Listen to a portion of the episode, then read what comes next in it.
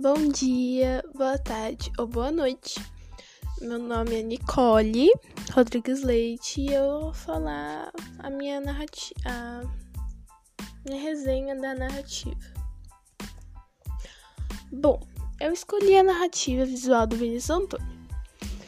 É, eu escolhi pois nós dois resolvemos fazer uma do outro. A história narra um dia normal de aula, onde a professora está cobrando a tabuada dos alunos.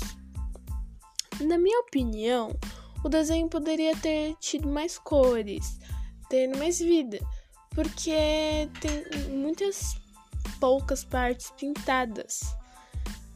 E acho que devia ter mais por para dar realmente mais vida.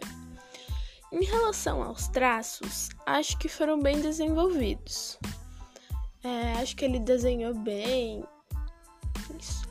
Uma coisa que notei é que no último quadro ele quis representar com um projetor, projetor digital, que a tecnologia que a gente tem agora, tipo, que não precisava cobrar, que era só agora é só colocar e não precisa mais escrever, etc.